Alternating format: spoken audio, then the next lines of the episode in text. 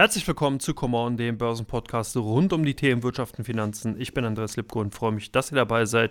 Ja, natürlich heute auch zum letzten Mal mit dabei unser Sponsor Invesco, Blockchain, Crypto, Metaverse, all diese Themen klingen nach Zukunftstrends und klingen nicht nur so, sie sind es tatsächlich auch.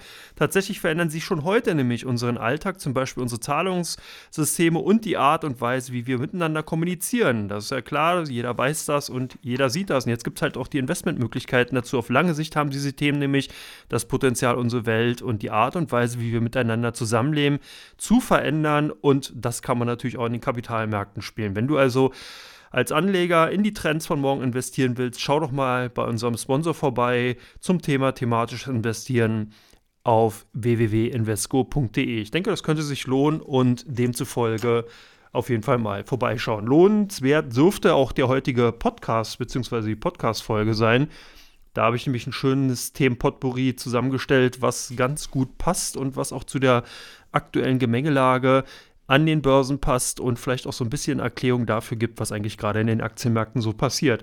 Das erste Thema ist natürlich das Inflationsdilemma. Was geht noch an den Finanzmärkten? Habe ich so ein bisschen ketzerisch mal das Thema genannt und das ist wirklich ein relativ komplexes Thema, weil man hier tief in die einzelnen Volkswirtschaften mal einsteigen muss, sich dem Inflationsthema annehmen muss, vor allen Dingen auch mal die Notenbankpolitik der einzelnen Länder auseinandernehmen kann. Und ihr merkt schon, letzte Woche bin ich dann eher auf ChatGPT und KI eingegangen, diese Woche dann vermehrt auf das Inflationsthema. Aber ich denke, es ist ganz gut, wenn man sich auch mal so ein Deep Dive-Thema nimmt, wo man ein bisschen tiefer in die Materie einsteigen kann, um zu verstehen, was eigentlich derzeit so an den Finanzmärkten die Marktteilnehmer bewegt und warum das so ist. Und hier können wir zuerst mal den Blick nach Europa werfen. Hier ist es nämlich so, dass die Verbraucherpreise in der Eurozone nicht überall gleich ansteigen. Insgesamt sehen wir natürlich hier einen sehr, sehr starken Preistrend in den letzten Monaten, der sich jetzt so ein bisschen zu stagnieren scheint, aber oder beziehungsweise zu stabilisieren scheint, aber die Teuerungsrate ist natürlich noch nach wie vor sehr, sehr hoch und dynamisch und das erschwert insgesamt dieses Heterobild, heterogene Bild den Währungshütern natürlich äh, die entsprechende Geldpolitik. Ähm, Nämlich nicht nur äh, die Inflationsrate in der Eurozone ist auf historischem Höchststand, auch die Unterschiede zwischen den Euro-Ländern ist historisch groß. Also das ist natürlich so ein Problem, was wir derzeit sehen und was auch dahingehend begründbar ist, warum sich die EZB da immer so ein bisschen schwer tut, eben ähm, ja, eben hier einheitliche ähm, Maßnahmen natürlich vornehmen zu können, weil jedes Land davon verschieden betroffen wird. Wir haben halt einige Länder, die einen sehr hohen Verschuldungsstand haben, hier halt Griechenland, Italien, Portugal, aber auch Frankreich, die eben teilweise bis zu dem Doppelten der Wirtschaftsleistung verschuldet sind. Aber bei diesen Ländern ist eben die Inflations- bzw. die Verbraucherpreise äh, im Bereich zwischen 2,8 bis 4,4 Prozent angestiegen. Währenddessen wir ja doch hier in Deutschland ganz, ganz andere Zahlen haben, aber eben der Vollschuldungsstand nicht entsprechend hoch ist. Und genau da ist so ein bisschen das Problem, bei dem momentan die EZB versucht, den Hebel anzulegen, weil gerade die hochverschuldeten Länder dann ja eben, die eigentlich keine hohe Inflationsrate haben, im Verhältnis zur, äh, zu den anderen Eurozonenländern, davon dann am meisten getroffen werden, weil ja dann natürlich auch die Refinanzierungskosten bzw. die Zinslast steigt und das wiederum die Wirtschaftsleistung in den Ländern natürlich dann direkt und indirekt einfach unter Druck bringt. Und das ist eine Situation, die halt berücksichtigt werden muss und einfach dazu führt, dass man eben hier kein einfaches Spiel in der Eurozone vorfindet und in demzufolge dann natürlich auch die EZB da einfach ein bisschen ja, wie soll man sagen, zaghafter, zögerlicher auch äh, vorgeht. Ob das jetzt im Endeffekt dann die richtige Strategie war, die würde, das würde ich jetzt mal bezweifeln, weil wir sehen ja nach wie vor, gerade eben auch heute natürlich durch einzelne Daten, die eben reinkommen sind, beziehungsweise in der letzten Woche bezogen auf die Eurozone, dass dieses Thema noch lange nicht vorbei ist. Das andere Problem ist, dass natürlich auch die Berechnungsmethodik der verschiedenen Erhebungsinstitutionen verschieden sind. So brechen die Eurostat-Statistiker die Inflation anders als die Statistiker vom Statistischen Bundesamt. Und auch das macht es eigentlich nochmal schwerer, hier wirklich vernünftige Vergleichsdaten zu kriegen. Und wir haben eben auch natürlich das Problem, dass wir sehr, sehr viele Sondereffekte in den letzten Monaten, in den letzten Jahren gesehen haben, die von einigen Volkswirten, ob jetzt, Volkswirten, ob jetzt richtig oder nicht, herangezogen werden, um ihm zu erklären, warum wir gerade in den letzten Jahren so einen starken Inflationsanstieg gesehen haben, der sich dann eben wieder neutralisieren sollte. Hier Stichwort Mehrwer Mehrwertsteuerabsenkung eben äh, im Zuge der stark gestiegenen Energie- und ähm, Strompreise also äh, äh Benzin- bzw. und Strompreise. Und äh, das ist aber ist natürlich damit auch einhergegangen, dass ja genau diese Mehrwertsteuer Ausgleichaktion ja eigentlich größtenteils ausgeglichen wurde durch den dann anziehenden Benzin- bzw. Strompreisen. Also eigentlich ist dieser Effekt gar nicht wirklich in Kraft getreten, sondern er wurde quasi, wenn man sich noch zurückerinnert, größtenteils aufgezehrt. Und als dann die Mehrwertsteuer wieder berechnet wurde, sind eben die Benzinpreise rückläufig gewesen, sodass der Effekt eigentlich verpufft ist. Das sieht man jetzt ja auch, wenn man sozusagen an den Zapfsäulen vorbeifährt, dann hat man eigentlich genau das gleiche Preisniveau äh, wie eben vor und nach dieser Aktion insgesamt. Also kann man eigentlich schon sagen, dass hier nicht wirklich viel passiert ist. Das war ja auch damals mit in den Planungen berücksichtigt worden, dass die, ähm, die Mineralölkonzerne aufgrund der Berechnungsweise bzw. die Möglichkeiten der Verrechnung mit der Mehrwertsteuer durchaus die Möglichkeit haben, die Benzinpreise entsprechend anheben zu können, um dieses Gap, was dann entstanden ist, entsprechend äh, äh, ausgleichen zu können, beziehungsweise sich nicht dran halten zu müssen. Also es war schon eine sehr kuriose Aktion, deswegen würde ich auch dieses Argument gar nicht gelten lassen, dass die Mehrwertsteuer hier als eine Art Basiseffekt zu, herangezogen werden kann, sondern dass das eigentlich ein Effekt ist, der nur sehr, sehr gering in diese ganze Berechnungsmethodik äh, reingefallen ist. Also von daher ist jetzt auch keine Kritik an diesem, äh, in, äh, in diesem Zustand, sondern im Endeffekt ist es tatsächlich eine Tatsachenbeschreibung und das kann man eben doch ganz schnell nachvollziehen, wenn man sich die entsprechenden damaligen Preisbewegung ansieht. Es geht natürlich jetzt auch die Frage hier einher oder umher in den Finanzmärkten, wie sich äh, die Inflationsentwicklung weiter darstellen wird. Und wenn man sich die äh, Unternehmenszahlen, die Quartalzahlen der letzten Wochen genauer mal durchgelesen hat und da auch mal auf die Prognosen eingegangen ist, beziehungsweise sich angesehen hat, wie das Management sich entsprechend positioniert hat, beziehungsweise wie dann eben teilweise auch noch die Gewinne sich entwickelt haben, dann sieht man, dass viele Unternehmen einfach die Preise entsprechend an den Verbraucher weitergegeben haben, die Preisanstiege, und dass damit die Margen zumindest mal auf dem Niveau gehalten werden konnten. Das kam, führte dann dazu, dass viele äh, dann zumindest mal einen äh, gestiegenen Umsatz ausweisen konnten, der Gewinn aber rückläufig war, sich dann aber durch diese Aktion der Preisanpassung entsprechend die auch die Gewinnmarge wieder ausgeweitet hat, sodass sich der Umsatz eigentlich gar nicht groß verändert hat, aber die Gewinne dann angestiegen sind. Das war gerade bei den zyklischen Branchen sehr gut zu sehen, weil diese ja bereits schon in den letzten Quartalen damit begonnen haben, die Preissteigerung entsprechend in den Edukten für die Produzenten entsprechend dann äh, mit zu berücksichtigen. Und dieser Effekt ist dann sozusagen natürlich auch mit da verantwortlich, dass wir Zweitrundeneffekte sehen, die dann im Endeffekt an den, äh, an den Endverbraucher weitergegeben werden. Deswegen ist es auch hier ganz wichtig, sich immer wieder äh, natürlich auch die Kernrate anzusehen, weil nämlich bei der Kernrate die Energie- und Lebensmittelpreise rausgerechnet werden und äh, da andere Faktoren äh, mehr in Erwägung ziehen, wobei das auch schwieriger ist. Man kann ja auch davon oder man geht davon aus, dass natürlich, wenn die Inflation insgesamt ansteigt, also das heißt natürlich auch die Energie- und Lebensmittelpreise, dass dann die, der Konsument an sich dazu geneigt ist, einfach wesentlich weniger zum Beispiel Dienstleistungen per se in Anspruch zu nehmen, weil natürlich im Endeffekt nicht mehr genug Geld auch im Portemonnaie vorhanden ist, um dann eben entsprechend solche Dinge in Anspruch nehmen zu können.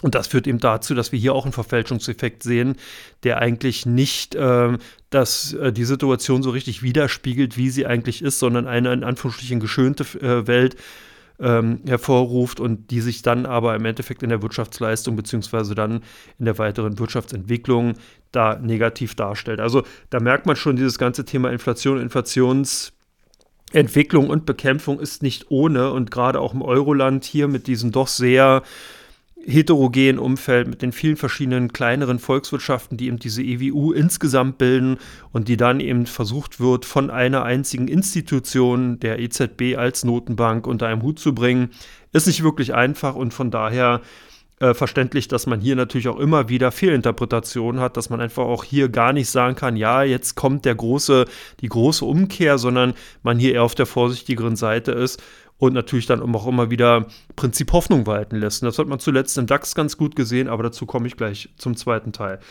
Ähm, die nächste wichtige Volkswirtschaft ist Japan. Da sieht die Situation noch ein bisschen anders aus. Das ist eigentlich auch ganz spannend, weil Japan traditionell als eine Volkswirtschaft insgesamt sehr exportlastig ist und gerade die Elektronikindustrie natürlich davon abhängig ist, dass der Yen international die Produkte und Dienstleistungen japanischer Unternehmen konkurrenzfähig lassen oder bleiben lässt oder werden lässt. Und demzufolge sieht man hier also auch immer wieder so ein bisschen den Kampf des ähm, Wirtschaftsministeriums gegen die Bank of Japan. Ein sehr, sehr kurioses Bild, was sich da derzeit seit einigen Monaten abspielt. Das Finanzministerium auf der einen Seite versucht nämlich, die Inflation zu bekämpfen und möchte natürlich, dass die Konsumfreudigkeit der Japaner weiterhin vorhanden bleibt und weist die Bank of Japan dahingehend an, dass man eben wieder eine restriktivere Zinspolitik vornehmen soll. Aber auf der anderen Seite hat das Finanzministerium natürlich auch ein Interesse daran, beziehungsweise das Wirtschaftsministerium ein Interesse daran, dass die Exportwirtschaft weiter floriert und dass das dann natürlich auch über einen schwächeren Yen einhergeht. Und das ist nämlich die Situation, die die Bank of Japan sehr stark vertritt. Das heißt, man hat hier wirklich schon sehr kuriose Situationen erlebt, dass sozusagen die Bank of Japan wie eine Art äh, bipolarer äh, äh, Patient da tatsächlich gegen die eigenen oder beziehungsweise wechselseitig äh, Aktionen vorgenommen hat, die ähm, eigentlich gegen die eigenen Interessen vorgegangen sind, weil das eben Anweisungen vom Finanzministerium waren, dass man entsprechend den Yen stärken sollte, obwohl man eigentlich den Yen von Seiten der Bank of Japan schwächen wollte. Also das ist schon eine sehr, sehr kuriose Situation, die, glaube ich, so auch international ihresgleichen sucht, die aber dann derzeit tatsächlich seit einiger Zeit in Japan so vorgefunden wird. Und das ist so ein bisschen das Problem, dass also hier auf der einen Seite sich natürlich der feste US-Dollar gerade zum Yen als, Imp als Inflationsimporteur nach Japan zeigt, weil natürlich die Rohstoffe zum Beispiel, die Japan braucht und auch relativ wenig zur Verfügung hat, dann ja in US-Dollar abgerechnet werden. Und wenn eben der US-Dollar fester zum Yen ist und zusätzlich die, Ener die Energie- oder die Rohstoffpreise entsprechend anziehen, ist das natürlich eine, Inflation, ein Import der Inflation, die dann entsprechende Spuren auch dann zumindest mittel- bis langfristig bei dem Konsumverhalten hinterlässt und die Inflationsraten anspringen lässt. Das hatte man zuletzt auch gesehen. Gerade bei den Verbraucherpreisen in Japan sind hier doch negative Überraschungen zu sehen gewesen. Und das ist halt so ein bisschen die Situation, wie wir sie derzeit in Japan vorfinden. Kommen wir jetzt last but not least für, zu dieser ersten Frage nochmal nach Amerika und gucken uns mal die Situation in den USA an. Da hatten wir gerade die PC, den PCI-Index gesehen, ein bisschen sperrig ausformuliert, den Personal Consumption Expenditures Index, der über den Erwartungen mit 0,6% ausgefallen ist, 0,4% als Anstieg sind erwartet worden. Die US-Fed schaut auf diese Indikation. Und hier kann man eben äh, ganz klar natürlich auch nochmal darauf hinweisen, dass die Situation in Amerika dermaßen ist, dass man natürlich auch hier auf der Preisseite entsprechende Auswirkungen gesehen hat, aber dass eben die Zinssteigerungen, die zuletzt erfolgt sind, nicht so wirklich den wünschenswerten Effekt hatten, dass man jetzt hier wirklich schon ähm, signifikante Änderungen bei dem, bei der Preis, äh, bei dem Preisniveau sieht. Die Dynamik ist so ein bisschen aus den Märkten draußen, das heißt aus der Inflationsentwicklung draußen, aber das Preisniveau ist weiterhin hoch. Und jetzt hat man in Amerika ganz explizit noch so ein bisschen das Problem, dass der Arbeitsmarkt sehr, sehr eng und robust ist. Das heißt, dass man hier natürlich auf der einen Seite einen wünschenswerten Effekt hat. Das heißt, sind sehr, sehr viele Menschen in Lohn und Brot, können entsprechend dann natürlich auch ihren Lebensunterhalt bestreiten. Und äh, es gibt dadurch die Situation, dass eben die Wirtschaft natürlich dann eben gut dasteht. Auf der anderen Seite ist aber genau das Problem, dass die Inflationssteigerung dazu führt, dass eben genau die Menschen, die in Lohn und Brot stehen, dann natürlich auch versuchen, entsprechend bei dem Arbeitgeber diese Inflationssteigerung ausgeglichen zu bekommen. Das haben wir zuletzt auch in Deutschland natürlich gesehen. Hier sind es insbesondere die Gewerkschaften, die dann natürlich für den Arbeitnehmer oder Arbeitnehmerin eintreten und dann versuchen, höhere Löhne raus äh, zu bekommen. Zuletzt die Angestellten im öffentlichen Dienst. Wir hatten das bei den Paketzustellern und äh, Briefbotenbotinnen gesehen. Und in den USA ist es tatsächlich so, dass man natürlich dann eben durch diesen engen Arbeitsmarkt sogar noch eine andere Situation vorfindet, um eben Stellen, die offen sind, besetzen zu können, muss man dann sozusagen einen höheren Lohn zur Verfügung stellen bzw. präsentieren, um eben Arbeitnehmer aus der aktuellen Situation heraus anködern zu können und dann eben in den neuen Job reinzubekommen.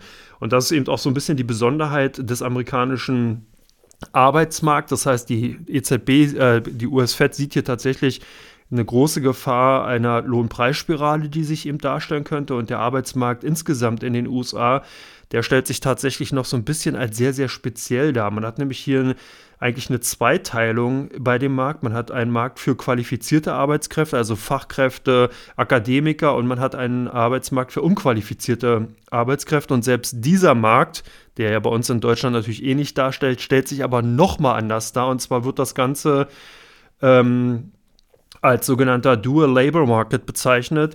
Das bedeutet, man hat einen sogenannten Primär- und einen Sekundärarbeitsmarkt. Primärarbeitsmärkte oder der Primärarbeitsmarkt ist der Arbeitsmarkt, wo große Unternehmen wie zum Beispiel Apple, Amazon, also diese oder große Dow Jones-Werte, entsprechend Johnson Johnson, Merck und so, also die eine große, honorige und eine viel Kraft für die Wirtschaft im Endeffekt und auch in die Politik viel Einfluss haben, entsprechend ihre Angestellten beschäftigen. Und es gibt dann eben den äh, Sekundärarbeitsmarkt. Das sind dann eben meistens Aushilfskräfte Dienstle im Dienstleistungssektor, mehr, äh, kleine und mittelständische Unternehmen, also die klassischen KMUler die eben weniger politischen Einfluss haben, die aber auch dann eher so ein bisschen diese Hire-and-Fire-Mentalität vertreten. Das heißt, hier ist man dann schnell mal als Servicekraft eingestellt und dann kann man eben auch relativ schnell am nächsten Tag seine Papiere bekommen und wieder vor die Tür gesetzt werden. Und das ist eben bei den großen Unternehmen, bei den primär Arbeitgebern entsprechend nicht gegeben, sondern hier die versuchen eben eine Art Konstanz oder äh, eine Konstante zu bilden,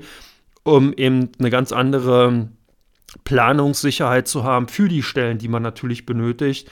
Und demzufolge ist dann, merkt man das auch sehr, sehr häufig eben an dem Arbeitsmarkt an sich. Der ist wesentlich schneller, gerade was den Sekundärarbeitsmarkt eben angeht, dass eben hier unheimlich schnell Arbeitskräfte freigesetzt werden können, währenddessen dann eben bei den großen Unternehmen das dann tatsächlich eine Weile dauert. Momentan sehen wir ja so ein bisschen das Umgedrehte. Das heißt, gerade eben bei den großen Arbeitnehmern werden viele Stellen gekürzt. Das heißt, die Metas, Apples, Amazons dieser Welt, Microsoft bauen eben Stellen ab und äh, bei den Sekundärarbeitgebern äh, ist tatsächlich eher noch Not an Mann und an der Frau. Und das ist natürlich eine ganz interessante Situation. Zudem ist auch ganz interessant, dass sich, dass es sowohl in Deutschland als auch in den USA zu sehen, wobei es in den USA sogar eher einen Trend zum Dritt- und Viertjob gibt, dass eben die ähm, ähm, die Angestellten, die also mehr als einen Job haben, laut des Arbeitsplatzberichts des Bureau of Labor Statistics im Jahr 2021, neuere Daten gibt es nicht, das Jahr 2022 ist dahingehend noch nicht erfasst,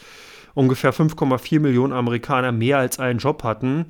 Und das entspricht ungefähr 3,6 Prozent der gesamtarbeitenden Bevölkerung in den USA. Das heißt also, dieser Anteil sind, ist tatsächlich wachsend und bedeutet, dass eben genau die Menschen, um eben den Lebensunterhalt bestreiten zu können, wobei hier noch ganz wichtig ist, es sind Zahlen aus 2021, also inmitten der Coronavirus-Pandemie, dass man eben also immer mehr Menschen in den USA vorfindet, die einfach mehr als einen Job machen müssen, um überhaupt noch den Lebensunterhalt bestreiten zu können. Und die Tendenz nach den Berichten, die ich zuletzt gesehen habe und die auch ausgewertet wurden aus den Arbeitsmarktdaten, eben gerade von der BLS, ähm, also von dem Bureau of Labor Statistics, zeigt eben auch, dass eben der Trend, wie gesagt, hingeht zu dritten, vier Jobs. Und deswegen ist diese Arbeitsmarktsituation in den USA wirklich ein bisschen, wie soll man sagen, verschroben. Das heißt, man hat hier keine Homogenität drin bei den Daten, bei den reinen, wirklichen Arbeitsmarktdaten und der Arbeitsmarktstatistik. Man muss hier schon wesentlich tiefer reingehen weil eben dieser robuste und enge Arbeitsmarkt nicht bedeutet, dass eben hier Fach- und Führungskräfte äh, händeringend natürlich gesucht werden. Das ist natürlich auch der Fall, aber nicht in dieser Form, wie das eben genau diese Knappheit eigentlich eher im Sekundärmarkt sich äh, abspielt und dass also hier eigentlich eher Dienstleistungs- und Servicetätigkeiten vermehrt gesucht werden und da eben viele Stellen entsprechend nicht besetzt sind. Also das ist so ein bisschen die Gesamtsituation und damit muss natürlich auch die US-Fed umgehen und äh, das stellt sich als sehr, sehr schwierig dar, weil man eben auf der einen Seite diesen nicht klaren Arbeitsmarkt an sich vorfindet und man eigentlich hier versucht, durch eine sehr vorsichtige Zinspolitik eben genau diese Situation nicht eskalieren zu lassen, also den Arbeitsmarkt nicht abzuwürgen oder im Endeffekt dann eben zum Platzen zu bringen und damit die Konjunkturleistung eben abzuwürgen. Und auf der anderen Seite muss man natürlich die Inflation bekämpfen. So, jetzt habe ich ein bisschen länger ausgeholt. Ich hoffe aber, dass das ganz informativ war. Ich glaube, habe zumindest gedacht, mich hat das Thema interessiert und ich glaube, dass es euch auch interessieren könnte, weil es eben wirklich ein Thema ist, was an den Finanzmärkten eine wichtige Rolle spielt. Jetzt ist natürlich die Frage, wie robust sind derzeit die Aktienmärkte in Europa und den USA? Äh, äh, sind sie wirklich in der Lage, diese Situation so zu verkraften und, und Kurssteigerungen hinzunehmen. Und man hat es ja heute schon gesehen, ich glaube halt noch nicht. Ich glaube, dass wir hier wirklich gerade auch beim DAX sehr, sehr viele Vorschusslorbeeren derzeit in den Aktienmärkten beziehungsweise bei den DAX-Notierungen eingepreist haben, dass die Marktteilnehmer hier wirklich darauf setzen, dass insgesamt ähm, die äh, Konjunktur zum Beispiel in China dazu führt, also die Konjunkturerholung in China dazu führen wird, dass die globale Wirtschaftsleistung insgesamt äh, wieder dann zunehmen wird, dass sich das dann eben auch auf die europäische Wirtschaftsleistung äh, widerspiegeln und abspiegeln wird und dass auch die amerikanische Wirtschaft entsprechend dann eben den europäischen Unternehmen äh, entsprechend äh, ja, Abstrahleffekte bieten wird. Und genau das ist eben nicht der Punkt. Das heißt, hier ist eben genau die Situation, dass wenn eben auch nur eine leichte Verzögerung oder beziehungsweise eine leichte Änderung gerade bei diesen Annahmen stattfindet, zum Beispiel eine Verzögerung um ein Quartal, dass natürlich das jetzt bereits noch nicht in den Aktienkursen eingepreist ist, dass zum Beispiel auch die Inflationsstabilisierung, die wir momentan sehen, auf diesem hohen Niveau auch noch nicht eingepreist. Das heißt, wir haben hier sehr, sehr viele Risiken, die aus meiner Sicht heraus einfach von den Marktteilnehmern derzeit gnadenlos, ja, wie soll man sagen, ignoriert werden, um es mal so zu sagen. Man sieht sie zwar schon, aber man gewichtet sie halt nicht. Und ich denke, dass sich das in den kommenden Tagen tatsächlich nochmal zeigen wird. Und ich würde hier wirklich erstmal noch relativ vorsichtig an den Märkten agieren. Das heißt nicht, dass das Jahr 2023 ein schlechtes Börsenjahr wird, das will ich gar nicht sagen. Obwohl, wenn man hier den Super Bowl-Indikator nimmt, dann müsste man ja davon ausgehen. Aber äh, es zeigt zumindest mal die Situation auf, dass eben eine gewisse Ignoranz vorherrscht und dass man hier doch sehr äh, treugläubig bzw. hoffnungsfroh in das Jahr reingegangen ist und dass ja bereits auch schon der DAX mit seinem Anstieg auf 15.600 Punkten hier eigentlich schon manche Jahresziele eben aus dem Markt rausgenommen hat, die viele Analysten zum Jahresende 2023 avisiert hatten. Mein Ziel lag auch in dem Bereich 15.700, 15.800 Punkte, habe ich zumindest mal für den DAX so gesehen. Und ich glaube auch nach wie vor, dass das erreichbar ist. Ich sehe aber tatsächlich hier noch eine relativ große Gefahr, dass genau viele von diesen Effekten, zum Beispiel Inflationsthematik insgesamt, die ja ganz klar mit der Zinsthematik zusammenhängt, die auch ganz klar natürlich dann mit der Konjunkturentwicklung zusammenhängt, dann sich nochmal entladen wird. Und vor allen Dingen, was wir momentan wieder sehen, es entstehen momentan so einige schwarze Schwäne, die man vielleicht noch gar nicht erkennt, weil man sie noch gar nicht äh, suchen will oder gesehen hat oder gesucht hat, aber die auf jeden Fall ähm, nicht ohne sind. Und da komme ich gleich zum dritten Punkt: China, Russland, USA, Taiwan, der nächste schwarze Schwan für die Finanzmärkte. Und ich denke schon, man muss sehen, wenn man sich die Gesamttonalität genau dieser Thematik ansieht, die in den letzten Tagen passiert ist, könnte das durchaus ein Störfaktor für die weitere Aktienkursentwicklung sein und vor allen Dingen natürlich auch für die Konjunkturentwicklung in China. Wir sehen momentan, dass äh, China und Russland eine Art, na Schulterschluss ist vielleicht nicht das richtige Wort, aber zumindest mal eine enge Kooperation seit Jahren natürlich auch schon ähm, vornehmen und dass die USA und Europa derzeit versuchen, diese, äh, diese Phalanx im Endeffekt ähm, zu stören, beziehungsweise äh, China dahingehend bewegen wollen, eben sich neutral beziehungsweise anders zu positionieren, als sie es derzeit tun. Und ähm, wenn das auf der diplomatischen Ebene bleiben würde, dann wäre das sicherlich nicht das große Problem. Die Problematik ist aber, dass man natürlich jetzt eben auch wieder versucht, so ein bisschen ähm, ja, die, die Strategie der tausend Nadelstiche, wenn man so will, zu vollziehen. So ist es ja heute zu lesen gewesen, dass eben die USA in Taiwan die dort stationierten 30 Soldaten auf 100 aufstocken will. Das hört sich jetzt nicht unbedingt viel an, ist es ja auch wirklich nicht. Mit 100 Mann kann man nicht allzu viel bewegen, selbst wenn es eben die top ausgebildeten Elitesoldaten sind. Aber es ist natürlich eine Steigerung, eine relative Steigerung von fast 300 Prozent. Und das muss man halt so sehen. Das heißt, die Präsenz, die Militärpräsenz, die eben die USA um China herum aufbaut, nicht jetzt nur mit Taiwan, sondern das ist ja sozusagen nur das Zünglein an der Waage, nimmt natürlich zu. Die USA unterhalten Dutzende Militärbasen in Chinas Nachbarschaft, das heißt also wirklich in dem chinesischen Meer. Und es werden halt immer mehr. Die Lage in der Region spitzt sich dadurch dann natürlich auch zunehmend zu. Und von Südkorea über Japan bis runter zu den Philippinen und werden rund ja, 78.000 Soldaten insgesamt stationiert. Allein in Südkorea sind es 28.500 US-Soldaten, in Japan sind es ungefähr 50.000 Soldaten. Taiwan hatte ich gerade gesagt, man, die USA beziehen oder haben keine diplomatischen Beziehungen zu der Regierung in Taipei, unterstützen Taiwan aber seit einiger Zeit mit Waffenlieferungen zum Beispiel und jetzt dann natürlich auch mit, den, mit der Aufstockung der Soldaten, die dort platz, äh, stationiert sind. Mit den äh, Philippinen hatte man ebenfalls ähm, zumindest mal militärische Beziehungen. Man hat dort direkt jetzt keine äh, Soldaten stationiert, aber es ist natürlich auch ein Brandherd, weil gerade China 80 Prozent der Seeflächen im südchinesischen Meer, was ja eben auch vor den Philippinen bzw.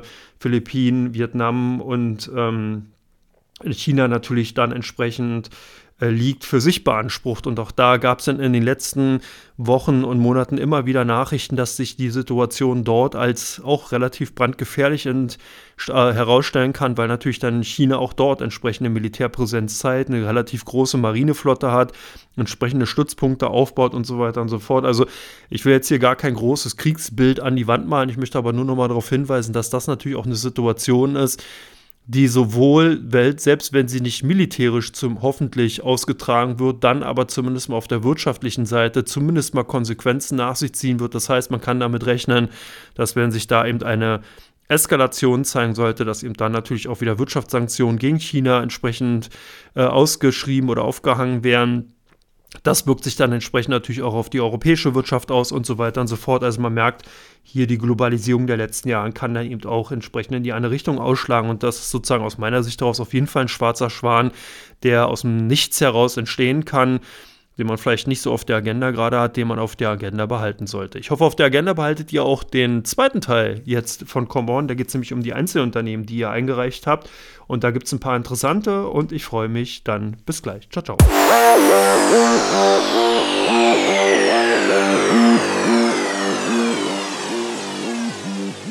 Herzlich willkommen zurück zu Teil 2 von Come On, dem Börsenpodcast rund um die Themen Wirtschaft und Finanzen ich bin Andreas Lipko und natürlich auch weiterhin mit dabei die Invesco. Thematisches Investieren heißt investieren in Trends, die unsere Welt langfristig verändern werden und können.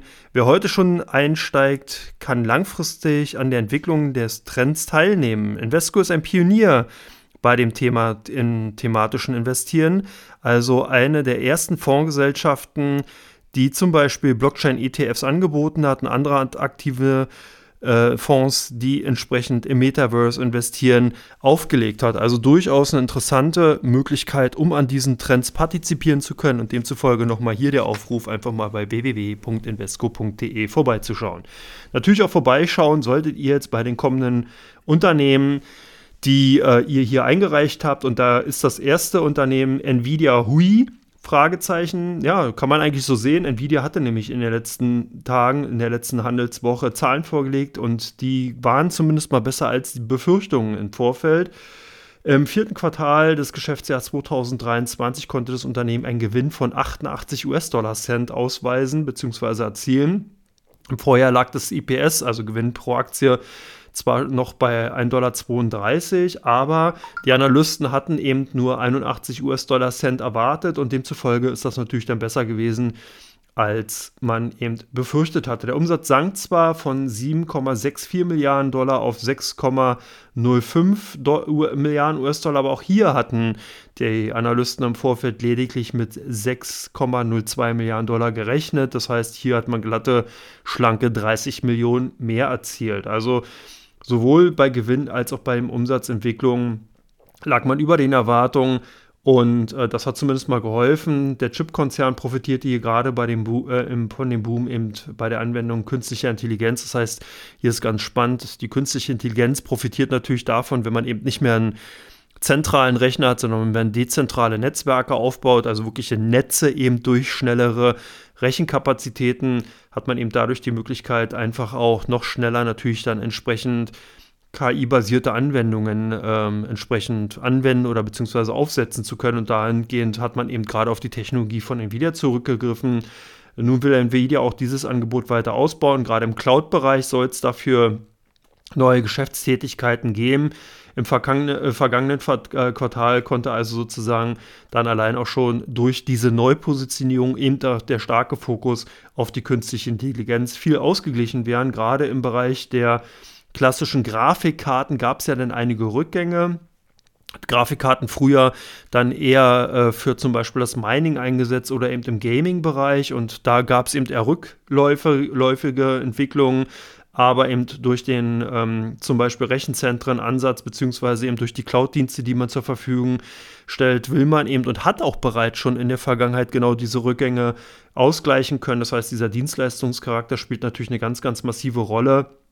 Und das zeigt einfach auch, wie wichtig es ist, ein Management zu haben, die einfach den Finger am Puls der technologischen Zeit haben und hier dann eben frühzeitig erkennen, äh, okay, man hat eben in dem einen Geschäftsbereich ein Problem, deswegen muss man sich breiter diversifizieren, muss in Trendthemen reingehen und das hat Nvidia aus meiner Sicht daraus eigentlich schon ganz gut gemacht. Das heißt, man ist eben hier auch dabei, sich für äh, Infrastruktur für leistungsstarke Computer in Rechenzentren, wie zum Beispiel für Google und Microsoft, zu positionieren. Man hat hier entsprechende Kooperationen gemacht und das kann natürlich auch dazu führen, dass man gerade diese Rückgänge, die man eben äh, erwartet, zum Beispiel durch einen abebbenden äh, Grafikkartenspeichermarkt, ähm, dann eben auffangen kann. Also Unterm Strich ein ganz gutes Ergebnis. Der Gewinn äh, fiel zwar um 53 Prozent auf gut 1,4 Milliarden Dollar, aber dafür hat man die Umsatzprognose eben äh, angehoben, beziehungsweise hatte eben mit 6,5 Milliarden Dollar äh, ganz klar das, die Erwartungen der Analysten übertroffen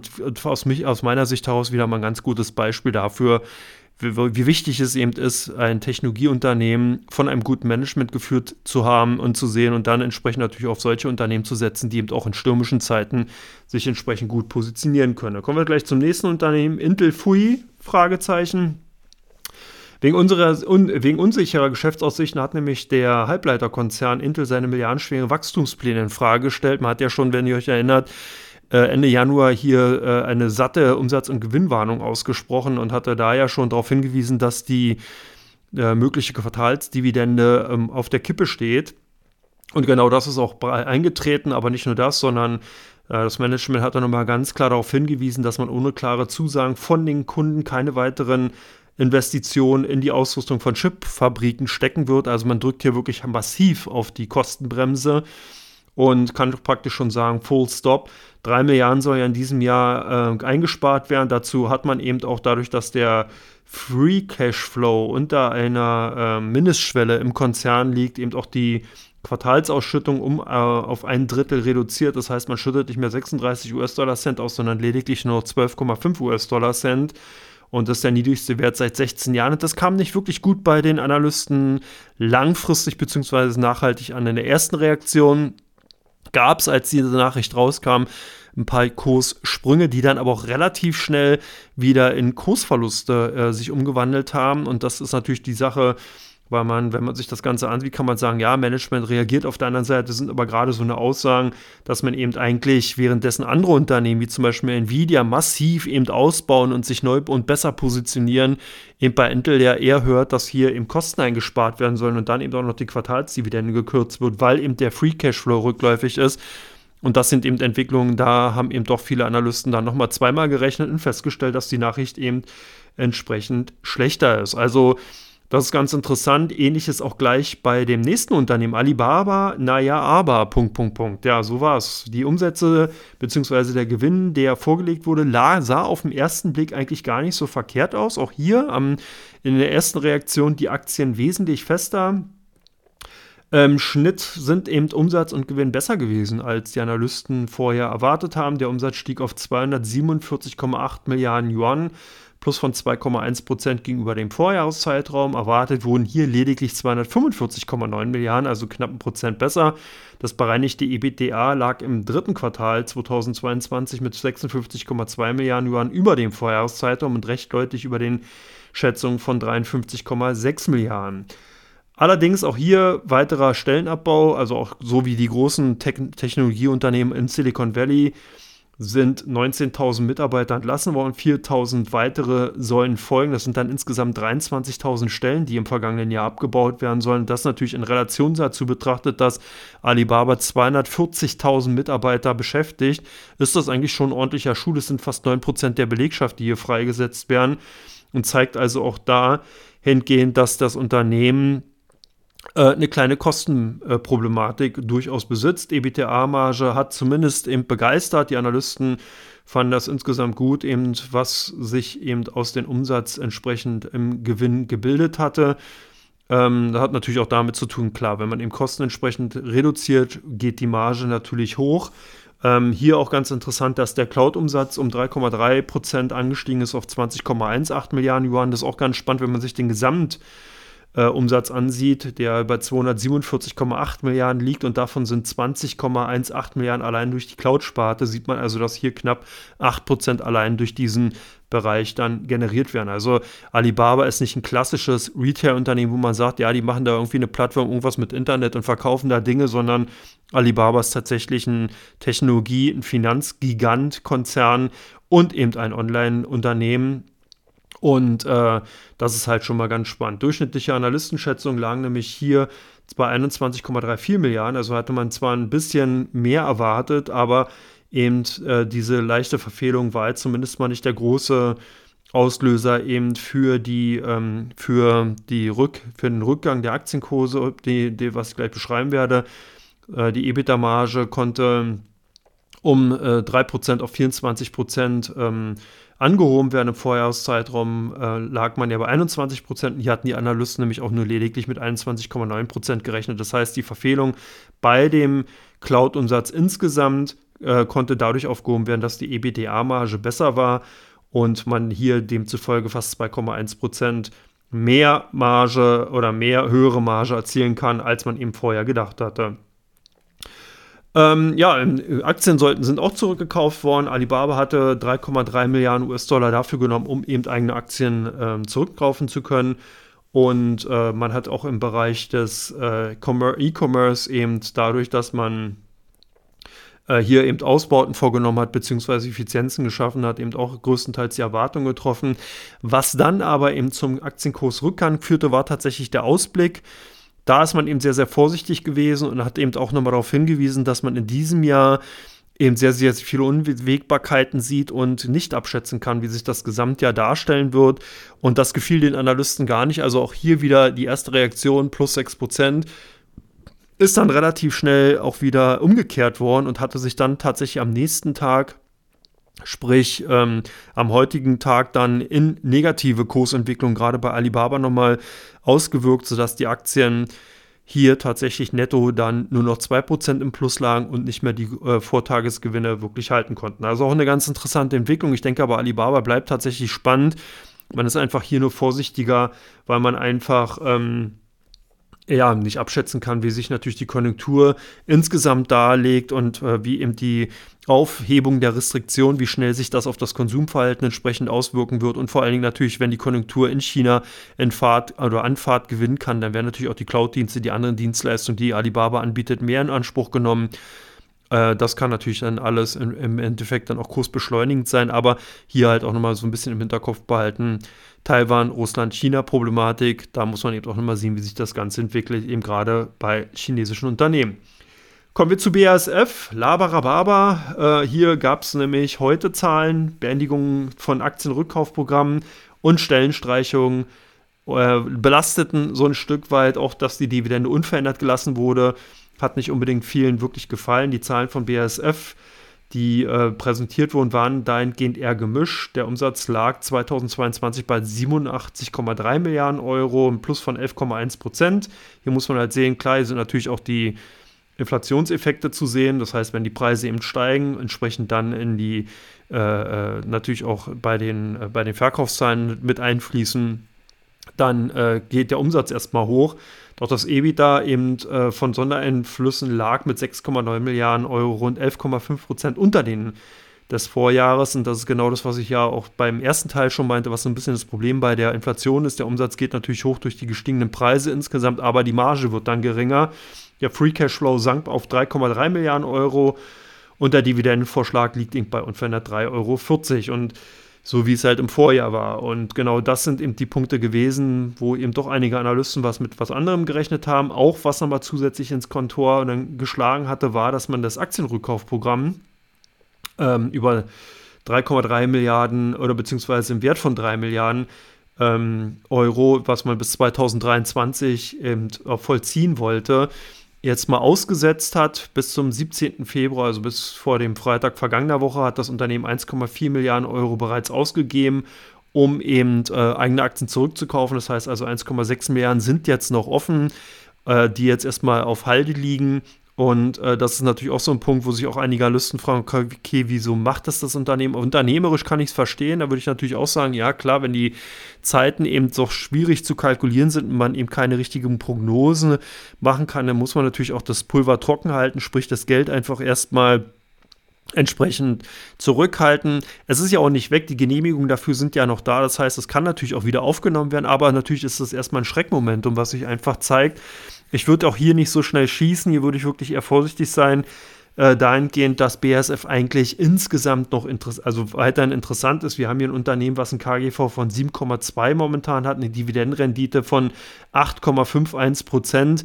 Also es ist schon eine äh, attraktive Bewertung. Das mit dem äh, gestoppten Aktienrückkaufprogramm würde ich jetzt auch nicht unbedingt auf die Goldwaage legen, sondern ich denke, dass man hier einfach ähm, eine Situation hat, die eben der nicht-Prognosefähigkeit einfach ähm, natürlich auch gegeben ist. Man hatte viele, viele Problematiken eben gehabt, die man zwar jetzt teilweise auch ähm, revidieren bzw. dann eben beseitigen konnte, die aber einfach nicht äh, eben eine Prognose für das Gesamtjahr zulassen und demzufolge ist das Unternehmen bzw. das Management an dieser Stelle eher vorsichtig.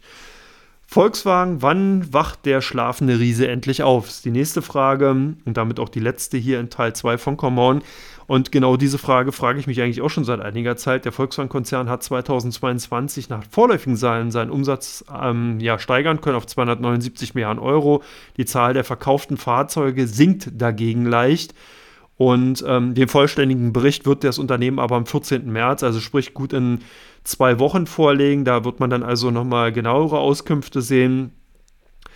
Ähm, das ist natürlich der Tatsache geschuldet gewesen, dass die Autos hier eher rückläufig waren, dass eben diese chronische Mangellage im Bereich der Mikrochips und der wichtigen Elektronik eben dazu geführt hat, dass eben die Produktion teilweise nicht so vollzogen werden konnte, eben wie man es sich gerne gewünscht hätte. Und was natürlich noch viel wichtiger und wesentlich ausschlaggebender ist, dass natürlich das zu langen Wartezeiten bei Kunden geführt hat. Und die sind dann teilweise auch wirklich abgesprungen, beziehungsweise haben dann natürlich einfach keine Lust gehabt, entsprechend immer hingehalten zu werden.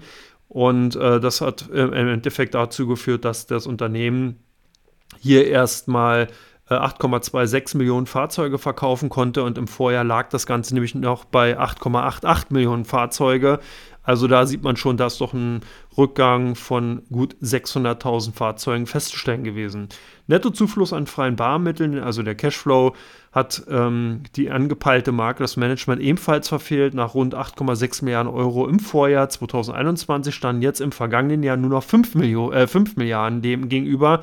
Also auch hier ein satter Rückgang, was natürlich damit zu tun hat, klar, verkauft man weniger Autos, macht weniger Umsatz, führt das natürlich auch dazu, dass man dann weniger Cashflow hat. Also das ist jetzt hier keine, das ist eine Milchmädchenrechnung und keine große ähm, äh, Verwunderung sollte da im Gehend auftreten, aber zeigt natürlich auch, wie äh, tief doch dann im Endeffekt genau diese Problematiken eben durch eben äh, Störung der Lieferketten, durch eben Mangellage im Bereich der Halbleiter eben dazu geführt hat, dass eben die großen Konzerne wirklich dahingehend ganz, ganz massive Probleme bekommen haben. Aber eins finde ich ganz spannend an dieser Stelle, der Konzern verfügt aktuell noch über 43 Milliarden Euro an liquiden Mitteln. Das ist ein, deutlich mehr. Hier hat man also 26,7 Milliarden Euro im Vorjahr ausgewiesen. Das sind also knapp 16,3 Milliarden äh, Euro mehr, die reingekommen sind. Klar, hier ist natürlich ein ganz, ganz wichtige Fluss, Zuflussquelle der, Perschen, äh, der Börsengang der Porsche-Tochter gewesen. Und ähm, das ist aber trotzdem insgesamt dahingehend beachtlich, weil wenn man sich die Gesamtmarktkapitalisierung von Volkswagen ansieht, die derzeit bei 76,88 Milliarden Euro liegt und 43 Milliarden Euro sind jetzt an flüssigen Mitteln, also an Liquidität vorhanden. Dann ist also ist mehr als die Hälfte von dem Aktienkurs mit liquiden Mitteln unterlegt. Und da sollte man, glaube ich, schon, muss man schon relativ weit gucken, um solche Unternehmen mit dieser Güte entsprechend finden zu können. Klar, hier muss man auch sehen, es gibt natürlich auch Verschuldung, die daneben steht. Das heißt also nicht, dass jetzt diese Gelder, diese liquiden Mittel wirklich auch gleich Netto-Barmittel sind, sondern hier sind natürlich auch Verschuldungen, bespricht Kredite gegenzurechnen. Aber es zeigt natürlich, wie massiv momentan die Investoren skeptisch, Skepsis gegenüber den Aktien walten lassen. Das zeigt sich auch am KGV von lediglich 4,4 und einer Dividendenrendite von 6. Also für mich ist eine Volkswagen weiterhin äußerst interessant. Ich glaube, es braucht da nicht viel, um dem schlafenden Riesen entsprechend wachküssen zu können. Volkswagen zielt nach wie vor hinter Toyota zu den zweitgrößten Autokonzernen der Welt, hat enorme äh, eine enorm gute Bilanz aus meiner Sicht heraus und hier ist noch viel, viel Potenzial. Gerade wenn man eben noch die anderen Automarken aus dem Konzern vielleicht separiert, so ähnlich wie mit so einem Porsche 2.0, äh, kann hier noch sehr, sehr viel an äh, entsprechenden äh, Kapital bzw. Werten gehoben werden. Und das finde ich halt auch mega spannend. Also für mich ist eigentlich bei Volkswagen die Equity-Story noch intakt. Und ich glaube, wenn man hier eine Sichtweise von drei bis fünf Jahren hat, dann kann man auf dem aktuellen Niveau nicht wirklich viel verkehrt machen. Hier muss man natürlich immer berücksichtigen, klar, Stop-Loss absichern. Das sollte man eh bei Aktieninvestments. Aber es gibt halt viele Unternehmen, die momentan wirklich mit solchen Kneifzangen und mit so einem Abstand betrachtet werden, dass man hier wirklich schon eigentlich, äh, ja, eigentlich gar nicht mehr weiß, warum das so ist. Das hat natürlich damit zu tun, dass die großen institutionellen Investoren einfach die Situation anders einschätzen, gerade die Punkte, die ich am Anfang teilweise erwähnt hatte, ein Stück weit zumindest einpreisen, aber nicht vollends eingepreist haben und dann eben bei einigen zyklischen Unternehmen erstmal einen Bogen machen, sich eher doch defensiver positionieren. Und das macht es natürlich dann interessant, weil genau die Werte, wenn man eben antizyklisch vorgeht, die derzeit nicht so gesucht sind, dann natürlich äh, interessant werden, wenn die Konjunktur wieder anfängt zu laufen. Und interessant wird auch, hoffe ich, Teil 3. Da geht es nämlich um die meistgesuchten Werte bei Invista und die meistgehandelten Werte bei der Comdirect Bank und die werde ich mir dann gleich mal mit euch zusammen anschauen. Bis gleich.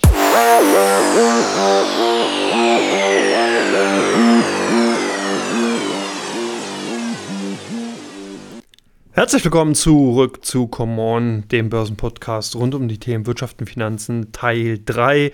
Ich bin Andreas Lipko und natürlich habe ich auch wieder Invesco mitgebracht, denn Invesco bietet Anlegern einen Zugang in die Trends von morgen und macht die Zukunft schon heute investierbar. Mit einem Sparplan könnt ihr nämlich mit kleinen Beträgen bereits schon monatlich langfristig Geld anlegen. Informiert euch einfach über die Anlagemöglichkeiten und die entsprechenden Risiken natürlich bei euren Finanzberatern oder direkt bei www.invesco.de kann ich halt an dieser Stelle halt auch nur nochmal darauf hinweisen. Immer wieder gute Möglichkeiten mittels Sparpläne einfach tolle Themen, wie zum Beispiel natürlich auch die hier angesprochenen oder Unternehmen direkt besparen zu können oder dann eben solche Anlagemöglichkeiten bei Invesco zu suchen. So, gucken wir aber jetzt mal nicht nach direkten Sparplan-Anlagemöglichkeiten, sondern eher nach Einzelunternehmen und zwar bei Onvista. Da war die Commerzbank unter anderem gesucht. Ja, ist das Mutterhaus von mir, wenn man so will, aber nichtsdestotrotz eben ein Unternehmen, was dann durchaus auf Interesse bei den Usern von Onvista gestoßen ist. Hier hat man natürlich danach gesucht, wann der Konzern wieder zurück in den DAX 40 kommt und das wird tatsächlich schon am kommenden Montag sein. Am 27.02. wird die Commerzbank-Aktie die Linde PLC ersetzen und dann wieder zurück in den Schoß der DAX-Familie kommen. Da ist nämlich die Commerzbank auch schon vor einiger Zeit gewesen, ist dann rausgekickt worden, jetzt wieder zurück. Also von daher hier alles richtig gemacht. Das zweite Unternehmen, bei Vista gesucht, Meta. Hier kann man sagen, so ein bisschen Copycat-Charakter. Die äh, Mark Zuckerberg hat nämlich äh, den großen Sprung gemacht und mal wieder groß nachkopiert bzw. nachgeahmt. Man macht jetzt das, was Twitter vor einiger Zeit schon gemacht hat ebenfalls bei Facebook und Instagram. Man kann nämlich hier dann eben entsprechend ähm, bestätigte Accounts kaufen und kriegt dann so einen blauen äh, Häkchen oder einen blauen Punkt hinter seinen Namen. Gut, wer es braucht. Ähm, hat zumindest mal dazu geführt, dass die Aktien von Meta wieder so ein bisschen in den Fokus gerückt sind. Ich glaube aber nach wie vor, dass sich Meta hier mit dem Metaverse extrem verrennt. Der Konzern hat angekündigt, Stellen abzubauen. Demzufolge die Aktien bei Onvista stärker gesucht. Last but not least bei Onvista die Aktien von Biontech ähm, ebenfalls gesucht. Und hier soll es nach Aussagen des Managements ähm, Ergebnisse im Bereich der Krebsimpfstoffe geben. Hier hat man also gleich mehrere Aspiranten gewinnen können, die sich entsprechend die Präparate verabreichen lassen. Und man will jetzt gucken, ob entsprechende Krebszellenarten oder beziehungsweise Krebsarten, die Krebszellen dann eben durch diese neuen ähm, ja, Impfstoffe entsprechend zurückgedrängt werden können oder sogar gänzlich abgetötet werden. Das ist, äh, ist momentan zumindest mal die Nachricht, die kurzzeitig bei den Aktien für ein bisschen Kurs Aktivität gesorgt hatte und demzufolge haben dann natürlich auch die User bei Investa danach geschaut. Bei der Comdirect waren die Aktien von Kiagen gesucht. Hier waren es eben die Tuberkulose-Bluttests von Kiagen, die äh, die Hürden in Sachen der Zertifizierung genommen haben. Demzufolge die Aktien relativ rege gehandelt. Auf Platz 2 die Aktien von SAP. Hier natürlich der große oder Europas größter Softwarekonzern eben bei uns, bei unseren Kunden eben stärker gesucht, weil eben natürlich hier auch mit Blick auf eine mögliche Konjunkturerholung einfach viele Kunden davon ausgehen, dass auch SAP davon profitieren könnte und demzufolge die Aktien dann auch stärker gehandelt. Und last but not least auf Platz 3 die Aktien von Mercedes-Benz. Hier sieht man einige Gewinnmitnahmen nach den doch fulminanten Kursgewinnen, die man gesehen hat. Da haben doch einige Kunden die eine oder andere Position verkleinert, beziehungsweise die eine oder anderen Gewinne komplett mitgenommen.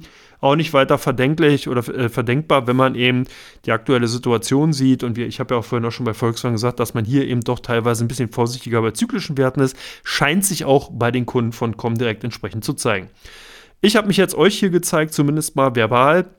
Bedanke mich, dass ihr dabei wart. Mir bleibt erstmal nichts mehr anderes übrig, als euch ein super schönes Wochenende zu wünschen, wo ihr auch immer seid. Schönes Wetter. Genießt die Zeit mit euren Freunden, Bekannten, Familie, wie auch immer und lasst die Börse Börse sein. Am Montag bin ich dann wieder für euch da mit dem Starten den Tag auf meinem YouTube-Kanal, beziehungsweise dann natürlich auch mit dem Marktupdate live auf dem YouTube-Kanal von Comdirect und ja, mit den ganzen Formaten, die euch ja dann bekannt sein sollten. Ein Hinweis noch: Nächsten Mittwoch gibt es ein super tolles Interview, was ich gefühlt hab, geführt habe mit einem ehemaligen Bundesliga-Profifußballer. Äh, sehr, sehr spannend. Äh, ich hoffe, das Interview wird euch dann genauso gefallen wie mir. Natürlich gibt es das dann wieder beim Common Bergfest. Ich habe euch ja schon gesagt, dieses Format soll zukünftig vermehrt für Interviews zur Verfügung stehen, wo ich einfach mal selber auch Themen mit reinnehme, die vielleicht mal ganz spannend sein könnten, die ein bisschen über den Tellerrand hinaus äh, reichen sollen und so, dass man eben neben der Börse einfach auch nochmal andere interessante Themen vielleicht findet und auch nochmal einen Einblick bekommt, einen Deep Dive, wenn man so will, in Themen, die man vielleicht so nicht direkt auf der Pfanne hat. Ich hoffe, ihr habt das Wochenende auf der Pfanne. Ich wünsche euch alles Gute. Bis nächste Woche. Macht's gut. Ciao, ciao.